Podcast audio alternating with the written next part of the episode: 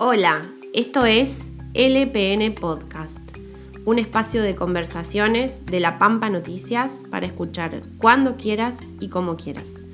Soy Mariana Pérez Flores y los invito a disfrutar de una charla que vale la pena compartir.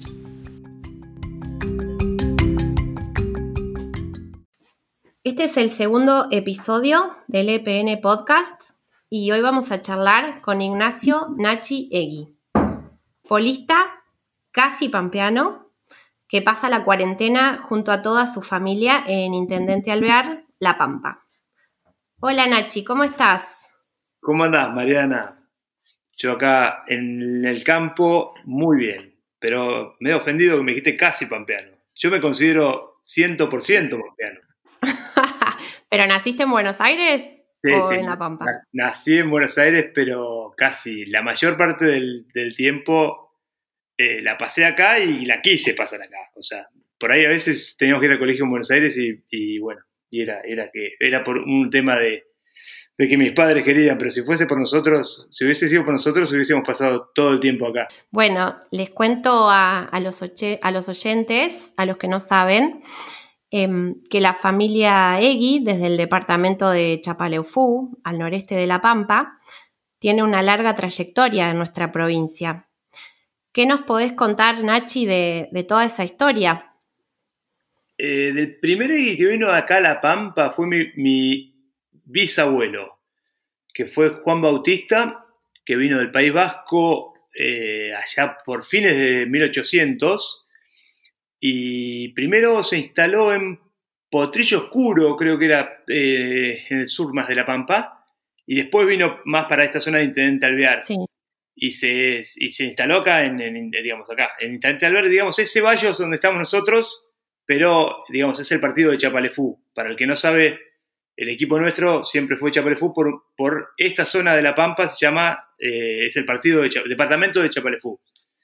Y vino acá y eh, construyó su casa en el principio de 1900 y después de ahí todo lo demás fue, fue, fue acá. Eh, para nosotros fue, fue La Pampa, para mi abuelo. Si bien iba a Buenos Aires y, iba y volvía eh, por una cuestión de trabajo, fue siempre, siempre todo en La Pampa. Nosotros también, mis padres también. Mi padre estudió veterinaria en Buenos Aires y después volvió acá a trabajar de veterinario y, y es, esa es la historia un poco de los Egui en La Pampa. ¿Y esa casa está en pie todavía? ¿La primera casa? Esa casa es la casa, después, ese, ese campo que hizo eh, mi bisabuelo, un tío abuelo mío lo, le tocó un tío abuelo mío, digamos, y lo vendió sin avisarle a nadie de la familia. Y nosotros en el 90 año 1997, lo volvimos a comprar y es, por suerte, es el campo donde estoy yo ahora. Eh, ah. Lo pudimos volver a comprar, hubo que, o sea, hubo que arreglar todo porque era, estaba destrozado prácticamente, pero todas las, casas originales estaban, hubo que, digo, destrozado. Estaba cayéndose a pedazos, pero, hubo que recuperar todo, que desde la cancha de paleta hasta, hasta todas las casas que había, la carnicería, la herrería, es la verdad que es un campo muy simpático, además más por la historia que tiene para, nosotros. O sea que estás en esa misma casa o en una casa nueva que hicieron, o es la misma arreglada. Estoy en la misma casa arreglada, digamos, em, viste que, en esa época iban construyendo de aparte. Eh, esto eran tres casas que tuvieron eh, y construían todo acá, hacían todo ellos y, y pasaban mayor parte del tiempo acá en el campo. Por eso, como te contaba recién, por ahí tiene una de paleta, eh, era como que la vida era acá adentro, porque no, no creo que, haya habido mucho más para hacer eh, hace 100, 100, años, digamos. ¿Y con quién estás eh, pasando la, cuarentena hoy? hoy estoy con, mi familia, con mi mujer, que es Natalia, y mis cuatro hijos, que tengo dos, dos varones y dos mujeres, y estamos todos acá en el campo. Por suerte, yo tengo, o sea, yo paso mucho tiempo acá, en La Pampa, Sí. Por, lo general, siempre, la mayor parte del tiempo la paso o en el verano o en el invierno, porque después me voy a jugar al Polo a Buenos Aires. Y bueno, esta vez, gracias a Dios, me tocó esta cuarentena con mi familia, porque por lo general vamos y venimos y estamos, nos vemos mucho, pero, pero bueno, con un cierto esfuerzo, porque yo tengo que viajar para allá o ellos tienen que venir para acá. Así que esta cuarentena fue, claro. dentro de todo lo malo, fue, fue una bendición poder estar con mi familia mucho tiempo. Buenísimo. Y les cuento, bueno, a los oyentes, muchos ya lo saben, que tu familia es la responsable también de ubicar al, a la provincia de, La Pampa en el escenario mundial del polo, en cuanto a, equipos, a caballos, a deportistas, eh, a peticeros. Contanos un poco de eso, cómo empezó en tu vida eh, el deporte, el polo. Nosotros ya desde chiquito creo que nos enseñaron a ser medio fanáticos de los caballos. Eh, una porque pasábamos mucho tiempo en el campo y en esa época no había muchas cosas para hacer en el campo más que andar a caballo, porque televisión, teníamos dos canales de televisión. Eh, no teníamos luz eléctrica, entonces tenías que prender el motor para, ver televisión. Y, bueno, todo internet, todas esas cosas, como ya se imaginan, no había. Entonces, en el campo era de la mañana hasta la noche andar a caballo, jugar al polo. Eh, mi padre y mi abuelo eh, también eran muy fanáticos del polo, o son todavía, o sea, mi padre todavía es, mi abuelo ya no está, pero pero bueno, mi abuelo ganó, ganó el abierto en el. Fue el primero y ganó un abierto en, el 54 o en esa, cerca de esa época. Después vinieron mi padre y mi tío que siguieron ganando con el equipo de Coronel Suárez muchos abiertos. Eh, mi tío creo que ganó 19 y mi papá ganó 17.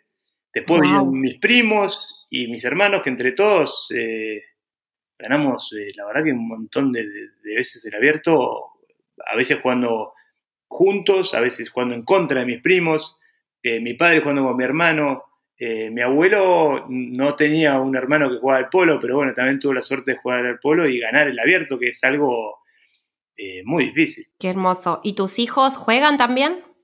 Sí, son, sí, todo, creo que en esta familia todos, no, no, no es, no es que los obliguemos, ¿viste? Porque es una feo, tienen que jugar al polo. No, no, no los obligás, pero es como que ven ven a su padre, a sus tíos, a sus primos, a todos jugar y, es como que te haces fanático de, sí, sin querer, digamos, porque andan todo el día a caballo. Además, la libertad de ellos que, por ahí van al colegio en Buenos Aires, tener la libertad de, venir al, campo y abrir la puerta y salir afuera sin ningún peligro, digamos, sin ningún peligro, la pileta parecía un peligro cuando eran chiquitos, ya esa etapa la pasaron o por ahí alguno me dice, vos estás loco, el, peligro son los caballos, pero bueno, para nosotros eso no es un peligro, entonces es como que no, no está considerado.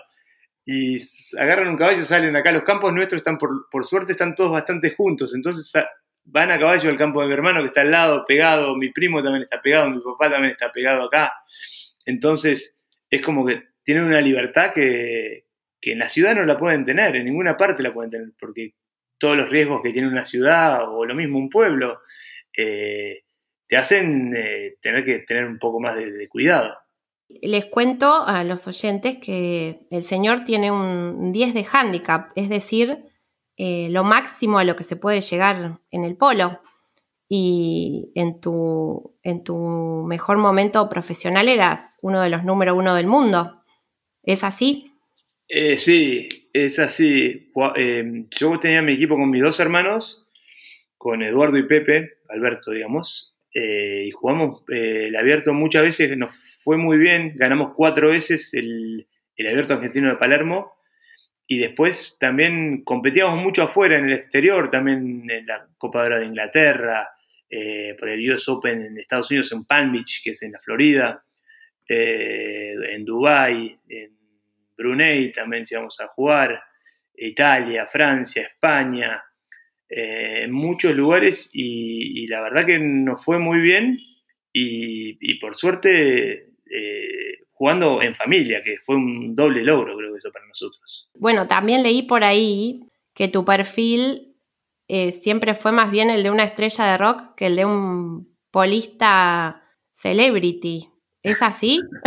Como que eras un poco más la oveja negra, ¿no? De... Puede ser, porque también eh, yo empecé a, jugar profesional en los 90. Fue justo una apertura también que hubo eh, en Argentina. Eh, la democracia había arrancado hace siete años, o siete años, hace cuatro años, por ahí.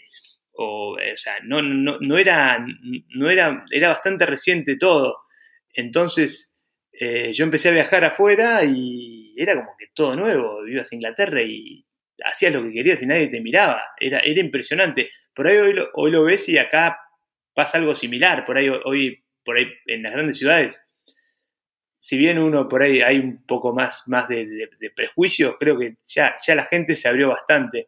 En esa época era bastante cerrada, eh, digamos, todo, la sociedad era cerrada porque, bueno, por, por todo lo que, venías viviendo. Y además porque no había apertura al mundo, no, no había nada que, que, comprar ni conseguir. ¿Te que, o sea, cuando yo cuando era chico, para conseguir unas zapatillas Nike o unas Adidas, eh, no sé, era imposible, no existían en este país.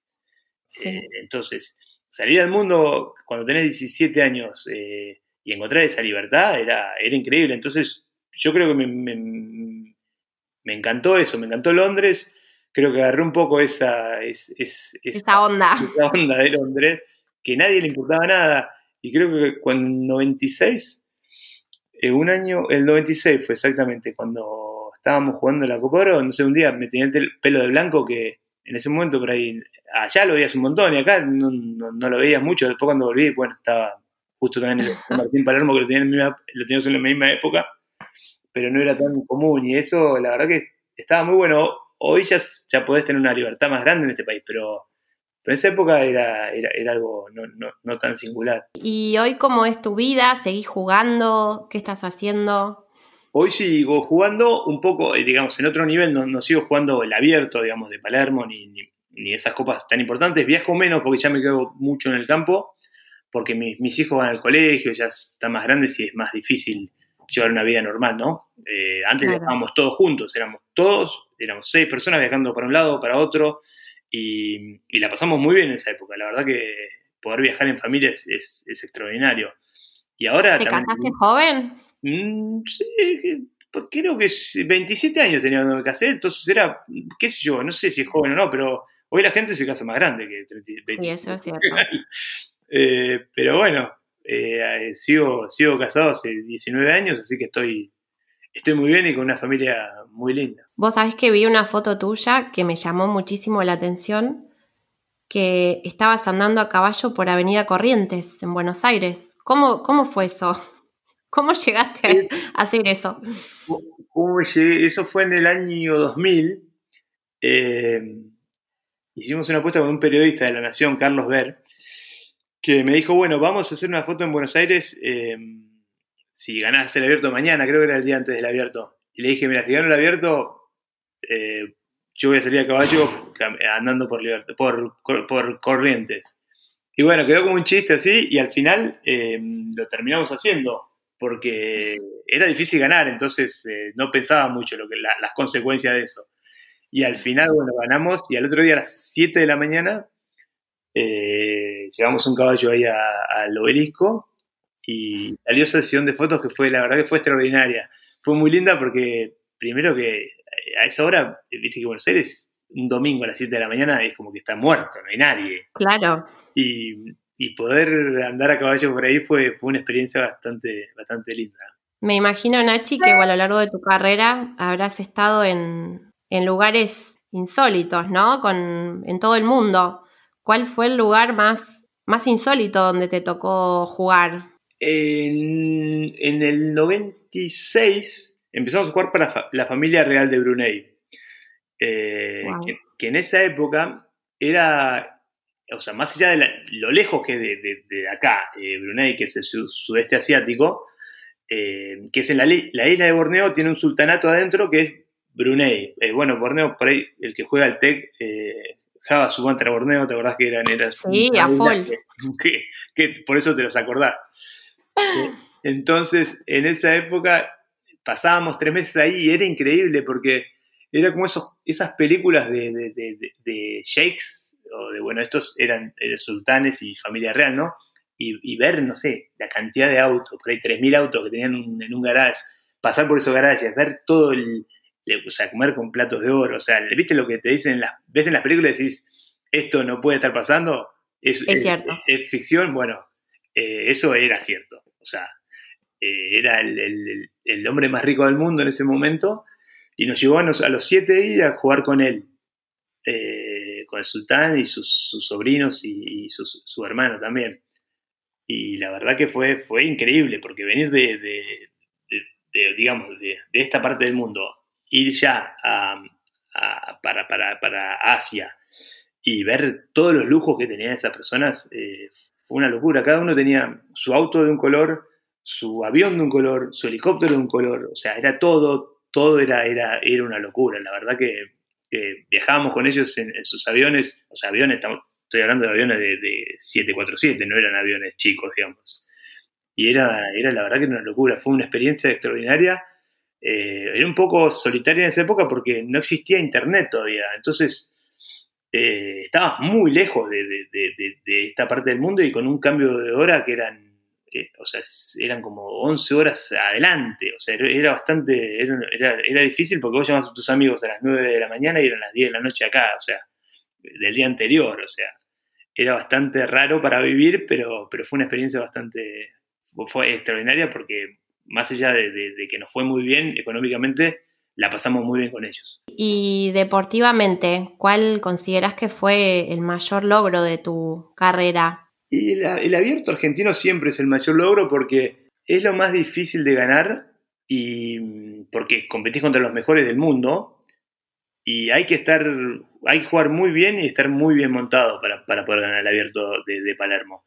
Eh, porque fíjate que los demás torneos, poner, jugando afuera, en el, exterior, cuando jugás, jugás con un, dueño del equipo que juega en el equipo, digamos, un patrón, como lo llamamos nosotros, que es el que paga a los demás jugadores para jugar con él. Entonces, eso es, eh, eh, competís contra jugadores buenos y por ahí contra un, jugador que, es el, que el dueño del equipo que tampoco no es, no es, eh, no es profesional, digamos. Entonces, eso es, distinto a lo que jugás acá. Acá juegas contra los mejores y es, y es muy difícil ganar el abierto. La verdad que yo cada vez que lo veo me parece, me parece, o sea, me parece un logro muy difícil de, conseguir. Y nos fue muy bien. En los 90 nos fue muy bien a nosotros, a nuestros primos. En los 70, en los 80 le fue muy bien a mi padre, a mi tío. Así que creo que tenemos una historia en el abierto bastante interesante. Dijiste una palabra que a mí me llamó mucho la atención cuando empecé a leer sobre polo, porque la verdad que mucho no sabía, y es la palabra patrón. Uno cree que los polistas son sus propios patrones, y cuando escuché esa palabra dije, para, ¿quiénes son los patrones? sí, son los dueños de los equipos. Eso es afuera, cuando juegas en el exterior, hay un límite de handicap, eh, digamos, para jugar en un equipo. Por lo general son 22 goles. O sea, que esto consiste en que de los cuatro jugadores, la suma de los handicaps de los cuatro jugadores tiene que sumar 22 goles.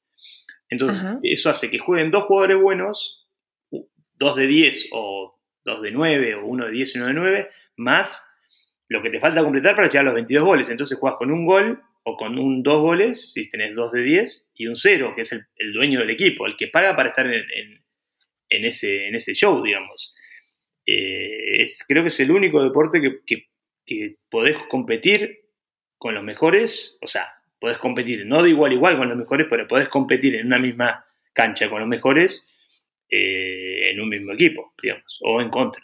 ¿Y esos dueños del equipo son argentinos, son jeques árabes? que Hay, de todo, eh, te digo la verdad, afuera en Inglaterra y, y, en esos lugares hay hay de todos los países. Inglaterra y Estados Unidos van, van de todo el mundo a jugar ahí. Más que nada Inglaterra. Inglaterra van de Francia, algunos, algunos árabes, algunos eh, Dubái, de, Alemania. Hay, hay, van, o sea, porque, porque es un deporte que es muy caro para jugar afuera. Vos te imaginás acá. Acá es relativamente sencillo jugar porque, no te digo profesionalmente, pero si alguien tiene un caballo, que conoces un amigo que tiene un caballo y, y cortás un pasto de algún lugar que tenga, podés armar un, partidito de polo amigable. Allá para tener un amigo que tenga un caballo y cortar el pasto de un lugar para jugar al polo, tenés que ser millonario, ¿eh? porque una hectárea de campo, una hectárea de, cualquier de cualquier lugar donde vayas eh, sale una fortuna. ¿Tu vida cómo es hoy? ¿Cada cuánto venís a La Pampa? Contame un poquito eso. Durante el, año. Durante el año vengo, vengo, vengo mucho. No vengo tanto en, digamos, de, fin de septiembre a mediados de diciembre, jugamos la temporada, digamos, de alto handicap en Buenos Aires. Entonces, ahí vengo una vez cada 20 días a ver el campo, a ver cómo está todo, a ver los caballos y, y, ver cómo, cómo sigue todo, la organización acá. Y después, eh, en el verano, estoy todo el verano acá. Después de, de abril y mayo, abril, marzo y abril jugamos eh, hasta fin de, abril, jugamos en Buenos Aires también de vuelta. Eh, jugamos al polo algunos torneos de, medianos handicap. Eh, también llevamos los caballos para que se terminen de hacer en Buenos Aires porque el nivel es, distinto al de acá, las canchas, viven en box, cuando acá viven en, a campo, digamos. Viven, o sea, viven bajo techo y, vamos en esa época. Después ya en, mayo, junio y julio y agosto vengo acá, o sea, voy y vengo, como te decía, porque mi familia va, mis hijos van al colegio allá y van y vienen y yo voy y vengo también. Pero paso siete meses al año seguro acá en, en Intento de La Pampa. Ah, entonces sos más pampeano que porteño. Si son siete meses, ya es más de la mitad del año. ¿Viste? Tenías razón. Es así. Por eso casi que me ofendí cuando me dijiste que era casi pampeano. Ustedes venden caballos de polo al mundo. Sí, sí, vendemos caballos sí, eh, y al mundo y, acá también. Eh, es, un poco el negocio que hacemos hoy en día. ¿Y, hacen clonación? Tenemos, em, no, o sea, no hacemos tanto clonación, pero tenemos clones. Eh, mis hermanos tienen, papá tiene, yo tengo alguno. Tenemos algún clon. no es lo que hacemos tanto. Hacemos más trasplante embrionario, que es lo que se hace generalmente, que es que le sacan a la yegua, digamos, el embrión a la yegua que está jugando al polo, las que juegan todos los días, las yeguas buenas, le sacan un embrión y se lo ponen en una yegua receptora, que es la que lo. O sea, sería como un alquiler de vientre, digamos. Se llamaría en, una yegua, y lo tiene una, una, una yegua, una, otra, otra, otra yegua que, que, que pasa a ser la madre hasta, hasta que, bueno, hasta que los destetás y los domás y, sigue siendo la madre, o, sea, la madre de crianza. Y una consulta, porque bueno, eh, hay como un mito alrededor también de, de, ustedes y la gente que viene a ver los caballos, eh, que vienen árabes, que viene la realeza. ¿Eso es así? ¿Qué me podés contar de eso? Eh, viene, viene un poco de todo. Eh, la verdad que acá eh, te puede sorprender cualquier cosa acá.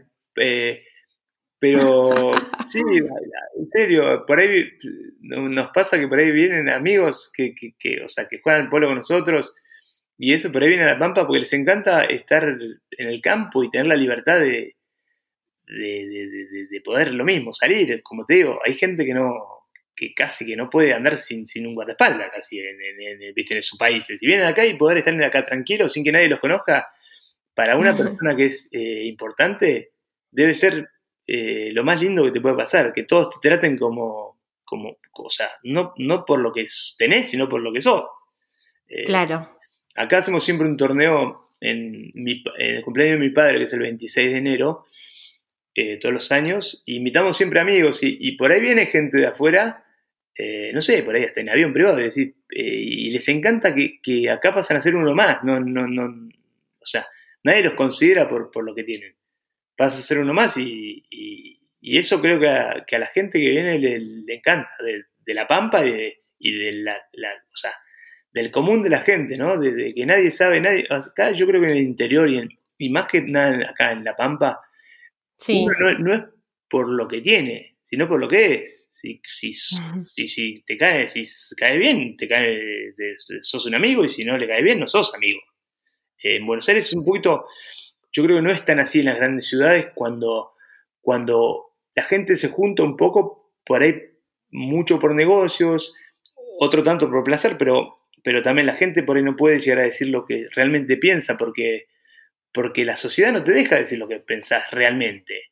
Acá eh, yo iba al pueblo y viste que la gente acá es muy sincera. Acá, por lo menos, dice lo que se le pasa por la cabeza en el momento que te lo quiere decir. ¿eh? Y eso es lindísimo, la verdad que es muy sano. Bueno, vamos cerrando y te quería pedir unas recomendaciones para cerrar la charla. Te quería pedir recomendar un libro, una película, una serie o algo para ver y un lugar en el mundo, como para conocerte un poquito más y saber mm. tus gustos. Bien, un libro eh, que a mí me gustó mucho, eh, yo leo muchos libros de, o sea, por lo que hago también de deportistas, de biografías y, y, y uno que me gustó mucho es de Tony Nadal, todo se puede practicar, pero no es, o sea, no es, no es solo de deporte, sino es de la vida. Y, y es un libro muy interesante. Él cuenta cómo, cómo, cómo lo instruyó a, a, Nadal para jugar al, tenis. Y, y, la verdad que es, es, una, es un, una experiencia de vida porque cuenta cosas muy interesantes que pueden ser aplicadas a, a cualquier cosa de la vida. Eh, digamos, si querés ser exitoso. Y la verdad que ese, ese libro me, me gustó mucho. Pues, ¿Algo para ver? Algo para ver. Mira, series, películas que te, te gustan. Lo que pasa es que me, me, me, me, pierdo con las series. Cuando ya son más de cuatro o cinco capítulos ya no, no las puedo seguir. películas que... El, otro día vi Green Book, viste la de... Mm, bueno, es, él es argentino. ¿Cómo se llama este, este chico que es, que es argentino, digamos, que, que actúa en un millón de películas? Eh, es, la historia de un, de un, de un, de un, blanco meotano que, que, le maneja el auto negro en los, si no eran los 50, era por ahí. Entonces, era muy raro porque eh, es muy, digamos, muy a la, a fecha de hoy viene bien porque también es muy, como la sociedad está, eh, digamos, anti, digamos, anti, negro y por ahí Vos decís, por otro lado, el tipo era un, crack de jazz, un crack animal. Y es linda la historia porque, por un lado, lo trata muy bien por, el tema del jazz y por otro lado, lo trata mal por su color de piel, o sea que es inentendible. Hoy nos sigue pasando, o sea, lo entendible es que decís, estamos en el 2020 y siguen pasando esas cosas y, decís, qué, qué cosa rara. Con Vigo, Vigo Mortensen, ¿no? Con Vigo Mortensen, exactamente. Eh, me gustó mucho esa película, la vi el otro día y la verdad que de las últimas que vi me, me, tocó a más, más por, por, la, por decir, no puede ser que la sociedad no vaya cambiando a través de los años, o sea. Pero la veremos, la veremos porque no la vi. Vale la pena, está, está buena. ¿Y un lugar para recomendar? Un lugar para recomendar. Eh, bueno, a mí me gusta mucho La Pampa, te digo, pero, pero, pero fuera de acá. Eh, una ciudad. Una, y, eh, la última ciudad donde fui fue a fui a, fui a, el año pasado, el año pasado, el anteaño fui a, Mauri, a, a, Grecia, a las islas de Grecia, y la verdad que me, me gustaron mucho. Pero si me decís qué lugar, eh, Mustik es el lugar que es un lugar bastante raro. Eh. A mí me gusta viajar a lugares, ¿Dónde queda? a lugares raros. En el, digamos, en el Caribe, pero medio a la derecha, ¿viste? El Caribe, ¿viste? Que el Caribe, vos te imaginas el Caribe medio cerca de México o esa parte, no, bastante más a la derecha y la verdad que es un lugar increíble, es una isla chiquita, eh, no es fácil de llegar porque la verdad que tenés que moverte, hacer como cinco aviones para llegar.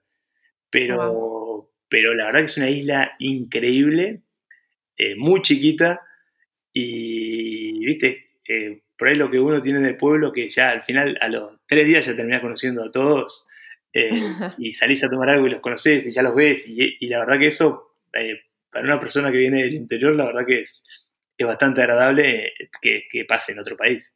Bueno, un lugar para agendar también para cuando podamos volver a viajar, ¿no? Sí, no es fácil. Esperemos que sea pronto. Vas a tener que tomar varios aviones, pero, pero es un lugar increíble. Bueno, Nachi, muchas gracias por esta charla. Espero que, que sigas bien tu cuarentena con la familia y bueno, y nos cruzaremos acá por La Pampa. Muchas gracias, Mariana. Y bueno, sí, por suerte estamos en La Pampa, en la cuarentena, que dentro de todo está, está pasando bastante o sea, no te voy a decir normal, pero, pero bastante lógica, más estando en el campo que, que bueno, cuando entras al campo no salís de acá, así que estamos, yo, yo, eh, si me hubiesen dicho hay cuarentena o no hay cuarentena, lo único que me, cambia es que me tengo que poner un tapaboca para entrar al supermercado cuando voy, pero si no, no salía de acá, te digo la verdad, no me, por suerte, estando con mi familia acá la, la paso muy bien, pero sé que hay mucha gente que le está pasando mal con la cuarentena, así que hay que, hay que tratar de que esto pase lo más pronto posible. Gracias, Nachi. Gracias, Mariana.